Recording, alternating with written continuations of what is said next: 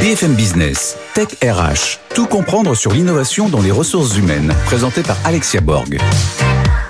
Bonjour à tous et bienvenue dans une nouvelle émission Tech RH. Cette semaine, nous allons parler de offboarding, mais aussi des salariés boomerang. Vous savez, ces salariés qui quittent l'entreprise, mais qui, au bout d'un certain temps, ont décidé de revenir. Pour en parler, eh bien, j'invite Audrey Richard, présidente de la NDRH et DRH du groupe UP, qui vient accompagner eh bien d'une salariée boomerang, Sophie Saint-Mars. Et également Michel Barabel qui va nous en parler avec beaucoup plus de détails.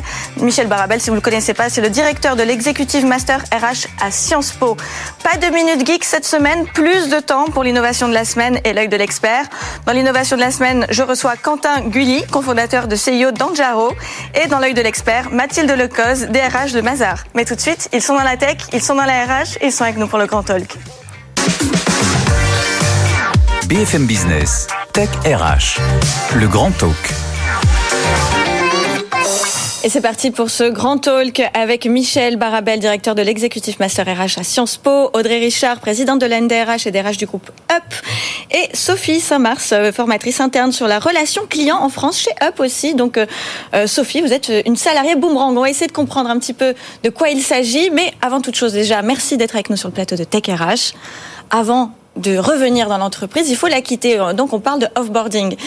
Euh, Michel Barabel, euh, il y a quelque temps, vous nous aviez donné la définition de onboarding. Vous avez parlé de 1.0, de 2.0, puis de 3.0. Aujourd'hui, qu'est-ce que le offboarding pour redonner la définition?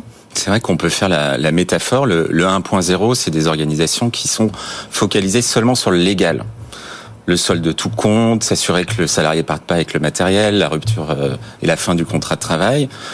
Et on a une posture quand même, euh, le salarié nous quitte, c'est qu'il nous aime pas, donc on va surtout pas célébrer le départ. Ça va être assez froid, un peu un divorce qui serait mal euh, mal passé, ou comme dans un hôtel, on est très bien accueilli, mais il faut partir vite parce qu'il y a les clients suivants qui arrivent.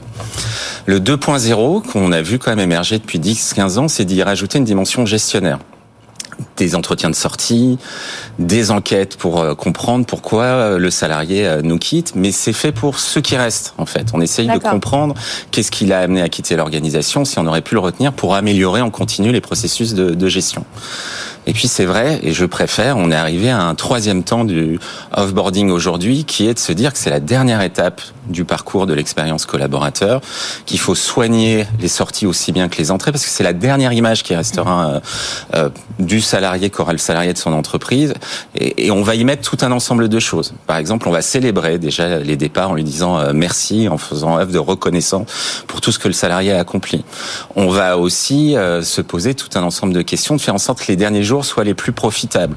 On va même pouvoir aller plus loin, des communautés d'alumni pour garder le contact, euh, des conseils carrière, on va l'inviter dans les boîtes les plus innovantes, à des petits déjeuners, on va lui mettre des coachs, on va lui pousser euh, des offres. L'idée derrière, c'est que le lien émotionnel soit toujours euh, très fort avec l'organisation pour trois effets. Alors on en a parlé un, le salarié boomerang, lui donner envie de revenir et lui dire tu seras toujours le bienvenu chez nous. C'est un phénomène de plus en plus important, on y reviendra peut-être tout à l'heure.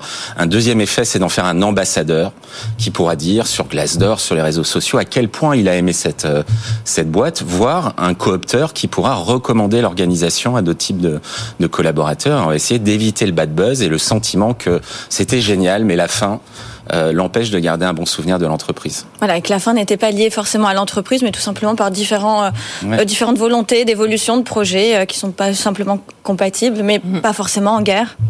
Mm. Audrey? Oui, bonjour. bonjour Audrey. Euh, je pense déjà que vous partagez la même vision, il me semble, hein, assez euh, de... Oui, sur, sur, deux points. Euh, il est très important de soigner toutes les étapes de vie euh, dans l'entreprise du salarié. On en parle régulièrement, mais la sortie est un élément majeur et il faut soigner cette sortie ce que vous avez signalé me semble très adapté. Je rajouterais juste une dernière possibilité. Notre salarié peut aussi être un futur client. C'est vrai. Voilà. Alors, on va aussi parler euh, de boomerang. En fait, c'est quoi le boomerang finalement? C'est cet effet que vous avez dit dans la première partie. Hein. C'est ce salarié qui, certes, il est, il est parti, mais finalement, quelques temps, alors ça peut être quelques mois, quelques années, on va découvrir le témoignage de Sophie, euh, qui a décidé de revenir et euh, ça prouve bien qu'en fait, le offboarding a été réussi à ce moment-là, déjà. Oui, je pense qu'on part du principe qu'on peut plus retenir les gens. Mm. Les gens ont envie de vivre plusieurs vies.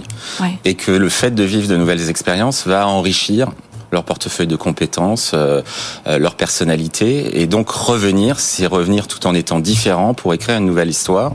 Et c'est vrai qu'en moyenne, euh, on a quand même 40 à 50% des salariés qui se disent prêts, de, prêts à revenir dans un ancien employeur. C'est tout sauf anecdotique. Quand on parle de grandes démissions, de difficultés à attirer les gens, ben, si on a 50% de ces anciens salariés qui seraient prêts à revenir dans l'organisation, ça peut changer la donne. Et dans les faits, c'est 10 à 20 salariés français qui sont déjà retournés une fois chez un ancien employeur. Sophie Oui. Alors vous, vous avez euh, été d'un certain nombre d'années euh, chez Up, puis vous avez euh, décidé de, de prendre votre envol pour découvrir de nouvelles expériences, et puis au final, vous êtes revenu. Tout à fait. Vous pouvez nous partager votre expérience Bien sûr. Donc je suis arrivée dans le groupe en 1992, donc le groupe Up qui s'appelait Chèque Déjeuner, euh, en tant qu'hôtesse d'accueil. Je suis ensuite devenue chargée de clientèle, commerciale, commerciale grand compte je voulais poursuivre mon ascension et puis il n'y avait pas enfin, faire du management, mais il n'y avait pas forcément d'opportunité. Donc euh, bah, j'ai eu le courage de partir. C'était compliqué parce que j'étais très attachée à l'entreprise, mais voilà, j'avais besoin de vivre autre chose. Donc euh, je suis partie pendant sept ans. Ah oui. Où j'ai pu faire mes armes dans le management, dans un domaine très différent puisque c'était l'immobilier. Donc petite structure, une cible différente puisque là j'étais plutôt sur du B2C plutôt que du B2B, euh, mais qui a complètement euh, étoffé, gérait effectivement mes compétences. Et euh, bah, suite à un déménagement, je me suis rapprochée à nouveau du groupe. Donc j'ai regardé s'il y avait des annonces de managers. Il y en avait une, donc j'ai tenté ma chance, j'ai passé quelques petits coups de fil, et puis bah voilà, j'ai fait mon retour en 2009 donc bien avant la période Covid. Mais effectivement, oui. Et qu'est-ce qui a fait que vous vous êtes dit, euh, allez, je retente ma chance chez Up? Est-ce que c'était justement cette euh, très bonne image qu'ils avaient su laisser jusqu'à la fin? Un changement? C'était quoi le truc? Oui. Alors mon départ s'est très bien passé. J'ai gardé beaucoup de liens avec beaucoup de, collaborateurs. Euh, donc effectivement, et j'avais un attachement avec cette entreprise qui est quand même assez particulière avec, de par ses valeurs, hein, puisque c'est une coopérative. Donc bah du coup, j'étais à la fois salarié mais aussi actionnaire coopératrice. Donc, euh, du, voilà, j'avais vraiment un, gros attachement. Et même si c'est pas évident de se dire, bah tiens, je reviens dans une entreprise, on a le sentiment de faire un peu un pas en arrière. Ben non, c'est pour mieux rebondir. Et euh, j'ai, voilà, je, je me suis pas plus posé de questions. Je, j'y suis allée. Audrey, euh, on peut parler de ré-onboarding finalement quand euh, un salarié quitte l'entreprise et qui décide de revenir. Il y, a moins ce, côté onboarding de découverte puisque le, collaborateur connaît déjà les valeurs et la culture de l'entreprise. Comment on fait ce ré-onboarding euh, et de lui donner envie de rester Ce point est très important parce que alors ça a tous, tous ses avantages hein, de, de, reprendre un salarié qu'on connaît déjà. Déjà, il est opérationnel un peu plus rapidement que qu'un autre. Il connaît la culture, il connaît, il a déjà son réseau de, relations. Donc ça va nettement plus vite. Mais en effet, le point d'attention porte sur l'intégration, la, nouvelle intégration. On pourrait, on pourrait se dire, ok, on zappe euh, l'intégration, on considère que le salarié, euh, voilà, connaît, connaît tout. Mais cependant, il a, il a quitté pendant un certain nombre de mois, d'années, l'entreprise a elle-même évolué. Et il me semble vraiment important de prendre ce temps d'expliquer à l'équipe, au collectif mm-hmm. que un tel va revenir pour telle raison parce que euh, elle a acquis de nouvelles compétences, de nouvelles expériences qui vont être utiles dans la structure. Et justement cette phase de d'intégration, de nouvelle intégration me semble être euh, intéressant. Après je voudrais rebondir quand même sur un point. Je pense qu'il y a des entreprises aujourd'hui qui ne sont pas dans ce mindset là et qui peuvent se priver de de, de candidats d'anciens salariés euh, et, et, je trouve que, que, ça peut être dommage. Et, et pour accepter de, on, on, le voit, hein, ça a tous ses avantages, mais euh, il, il, faut juste être en capacité de voir tous ces avantages. Quand vous dites le mindset, c'est quoi Ce mindset de, de, de réaccepter, de, de, de se réapproprier Ils sont restés au stade 1, c'est-à-dire que le mm. départ est mal vécu, c'est trahison. C'est ça. Et ça existe. Hein. Il y a des entreprises qui euh, qui euh, pensent encore comme cela aujourd'hui, et je trouve que elles se, elle se limite dans, dans les nouvelles façons de recruter. Aujourd'hui, on, est sur de la flexibilisation de recrutement, ou en tout cas, on s'adapte davantage et on ouvre la palette des, possibles sur, sur les candidats. Et on est en pénurie de, de, de profils. Donc, ça a tout son sens aujourd'hui. Est-ce que, est que les RH ne, ne, pensent pas automatiquement aller recontacter les anciens? Et ils, se focalisent toujours sur les nouveaux, les nouveaux candidats, les, nouvelles, les nouveaux CV sur les job boards? Est-ce qu'ils pensent de temps en temps à se dire, bon, peut-être qu'on s'est quitté il y a quelque temps, mais au final, on s'est bien quitté pourquoi pas ressolliciter ou est-ce qu'il y a encore une réticence par rapport à ça aussi de la part des entreprises? Je pense qu'il y a tout un ensemble de, de DRH qui effectivement n'envisagent pas cette solution et peut-être que s'ils ont du mal à, recruter sur les candidatures spontanées ou sur euh, leur sourcing habituel, ils vont se dire tiens, mais pourquoi pas? En revanche, si ils ont maintenu le lien, s'il y a une histoire commune, si on s'est donné des nouvelles, si on a déjà initié dès le départ que le retour était souhaitable, possible et encouragé, bah, le collaborateur lui-même a ça dans un coin de sa tête et le DRH euh, également. Donc c'est une symétrie euh, euh, de l'attention réciproque qu'une nouvelle histoire est possible et que on a arrêté un roman, un peu comme dans certaines chansons. Là, on mm. s'est pas vu pendant un certain nombre de temps et puis mais on peut repartir à tout moment et réécrire et réécrire, une nouvelle histoire. Je pense qu'il y a effectivement des injonctions dans notre inconscient collectif où on se dit la personne fait partie du passé, elle va rien apporter de nouveau, alors qu'en fait elle s'est mm. extrêmement enrichie avec d'autres expériences et qu'elle peut être même le, plus en neuf possible que n'importe qui qui ne connaît pas l'entreprise. Bien sûr, mais pour cela, Michel l'a souligné, il faut garder ce lien. Donc ça veut dire qu'il faut prendre des nouvelles ou, ou carrément créer un réseau d'alumni. Et euh, c'est très très riche euh, parce que euh, même au, niveau au niveau business, ça mêle tout un tas de tout un tas de profils, tout un tas de d'opportunités possibles. Mais qui qui est à la manœuvre de ce réseau d'alumni Ce sont les DRH qui peuvent qui peuvent travailler dessus. C'est souvent c'est souvent les RH qui, qui gèrent cela.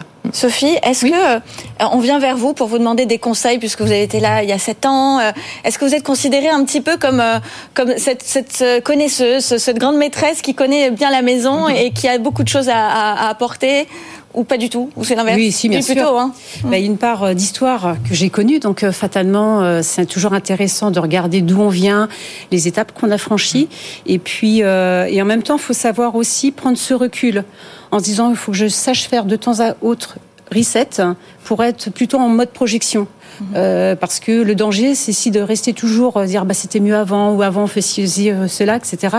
Mm. Ça, voilà, ça, ça peut, euh, ça n'a pas forcément de sens. Ah L'idée, c'est d'être vraiment. On ne revient pas pour revivre la même histoire et pour refaire le match ou pour faire la saison 2. Mais on vraiment... Alors on parlait d'alumni justement pour pour ceux qui ne sont pas familiers avec le terme. Hein, les, les, alumni sont tout simplement les anciens collaborateurs. association des anciens collaborateurs. Voilà, association des anciens collaborateurs qui continuent à se voir même s'ils ne appartiennent plus à, à l'entreprise.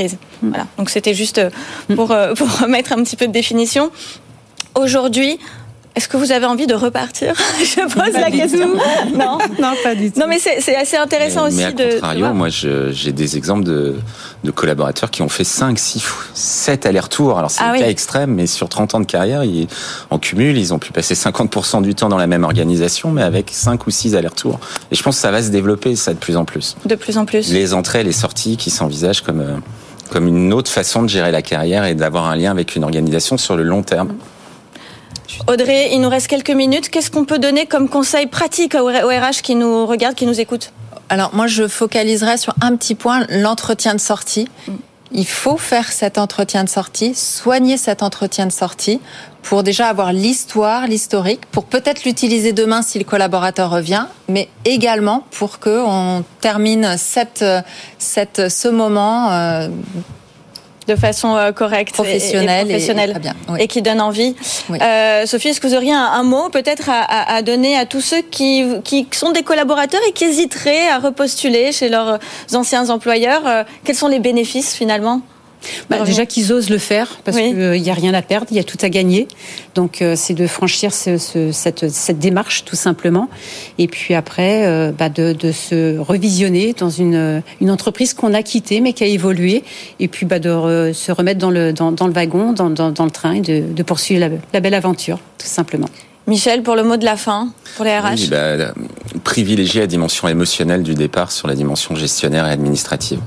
Très bien, c'est très clair. Écoutez, merci beaucoup pour toutes ces informations. On a, on a, envie de rappeler nos anciens employeurs maintenant.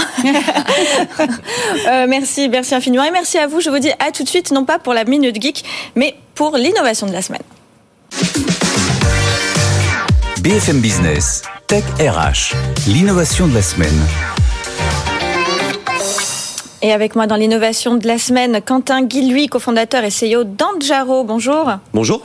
Alors, c'est une thématique un peu particulière puisqu'on parle de offboarding, de re-onboarding, de salariés boomerang, c'est-à-dire ceux qui partent et qui reviennent, parfois une fois, parfois plusieurs fois.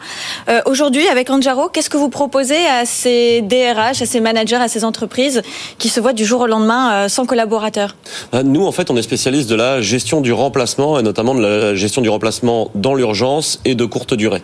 Donc, en fait, on a une solution logicielle qui va leur permettre de centraliser l'ensemble des demandes d'une organisation, traditionnellement de plus de 30, 50 salariés, et jusqu'à, ben, on a l'éducation nationale, donc jusqu'à plusieurs centaines de milliers de collaborateurs, et on va leur permettre de euh, d'allouer euh, finalement euh, les demandes de remplacement vers la meilleure personne disponible au sein de leur écosystème étendu d'emploi. Voilà, donc ça c'est vraiment au cas où si un collaborateur souhaite quitter l'entreprise, qu'il soit pas dépourvu et qu'il se dise pas mince comment je vais faire, mais plutôt qu'il le laisse partir avec toute simplicité et sécurité et faire appel à vos services. Ouais, on est plutôt sur on est plutôt sur de la- l'absence de courte durée donc on va être sur de Ouais. la maladie on va Ah, c'est vraiment sur de- ah oui, c'est très court. vraiment euh, et puis bien entendu aussi quand on a euh, un- une démission euh, Eh oui. qui, qui va se faire du jour au lendemain Un aussi, abandon de poste. enfin, exactement ça fait aussi partie du quotidien d'une entreprise Alors comment vous arrivez à, à trouver comme ça aussi vite euh, C'est déjà compliqué le recrutement, mais vous vous arrivez tout de suite à trouver la bonne personne de façon urgente. Ça En fait, curieux. ce qui est génial dans ces organisations d'une taille, on va dire, euh, modérée jusqu'à très importante, c'est que leur écosystème,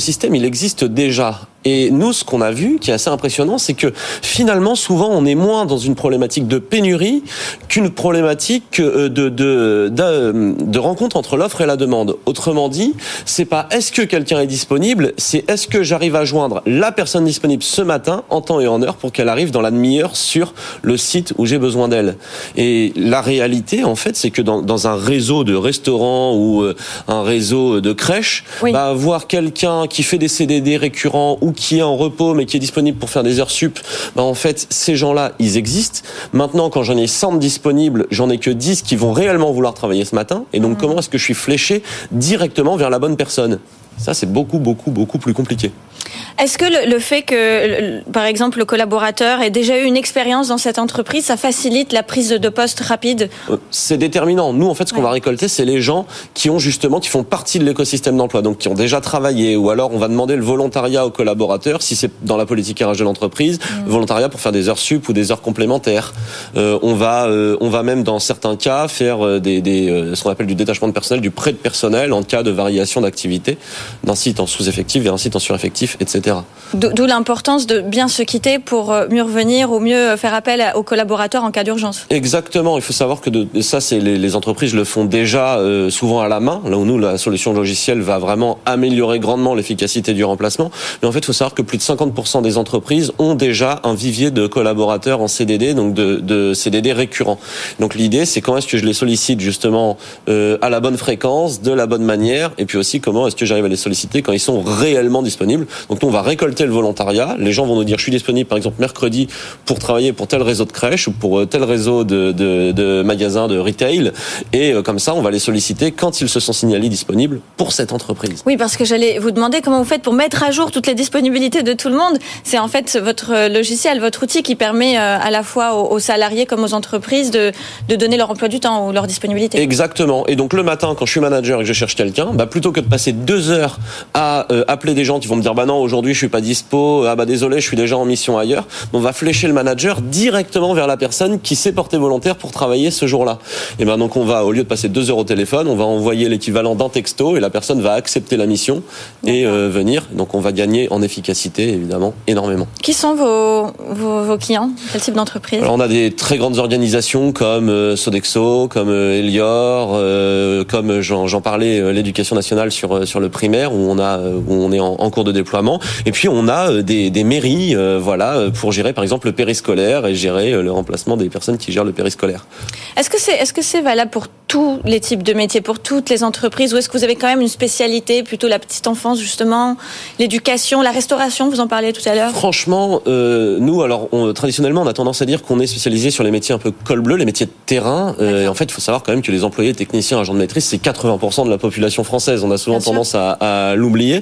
Euh, donc, ça va être vraiment toutes ces, toutes ces, tous ces métiers. Et évidemment, plus la pression est forte en cas euh, d'absence, plus on est pertinent.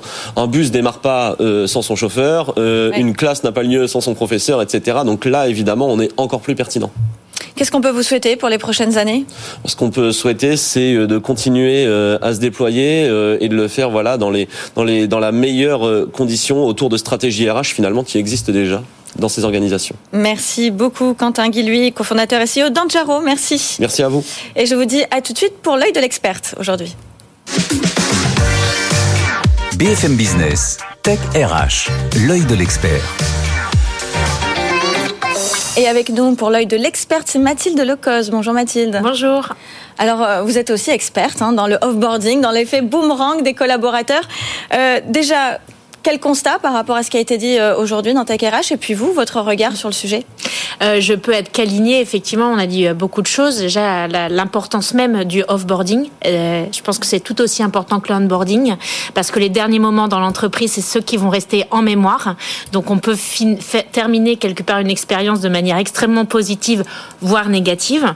Donc, je reviendrai pas. Il y a eu énormément d'exemples qui ont été donnés sur l'importance de l'entretien de départ pour connaître les vraies raisons, pour aussi que l'organisation se remettent en cause.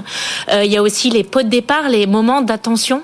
Euh, bah oui, quand les gens nous quittent, euh, on peut en vouloir. Beaucoup d'entreprises parfois voient le départ comme une, trahison. une trahison. Et je pense qu'aujourd'hui, on a tout intérêt, au contraire, de le voir plutôt comme même pas un vrai départ, parce que ça veut dire quoi partir de l'entreprise, notamment quand je pense aujourd'hui que le offboarding accompagne aussi les gens qui ont un pied dedans, un pied dehors, donc les gens qui vont avoir plusieurs activités ou qui vont quitter le statut de salariat, mais se mettre en indépendant et continuer à œuvrer dans l'écosystème de l'entreprise. Donc ça aussi, c'est des phénomènes, enfin des phénomènes, des, des choses qu'on accompagne en termes de offboarding. Euh, les alumni, euh, bien sûr, les alumni parce que ce sont les meilleurs ambassadeurs en termes de marque employeur. Eux, ils ont aucun intérêt à parler positivement de l'entreprise si ce n'est de la pure authenticité. Donc euh, c'est vrai que euh, ça nous permet d'avoir des bons ambassadeurs et aussi de coopter des talents. Parfois les alumni, donc les anciens salariés qui ont quitté et qui ont gardé un bon souvenir de leur entreprise, eh bien, encouragent d'autres candidats à candidater. Et aujourd'hui, il y a plein de candidats, moi, que je suis amenée à rencontrer, c'est des anciens qui nous les ont présentés en disant, bah, on pense que euh, ce serait pour eux une, belle opportunité de venir, euh, venir travailler chez Mazar.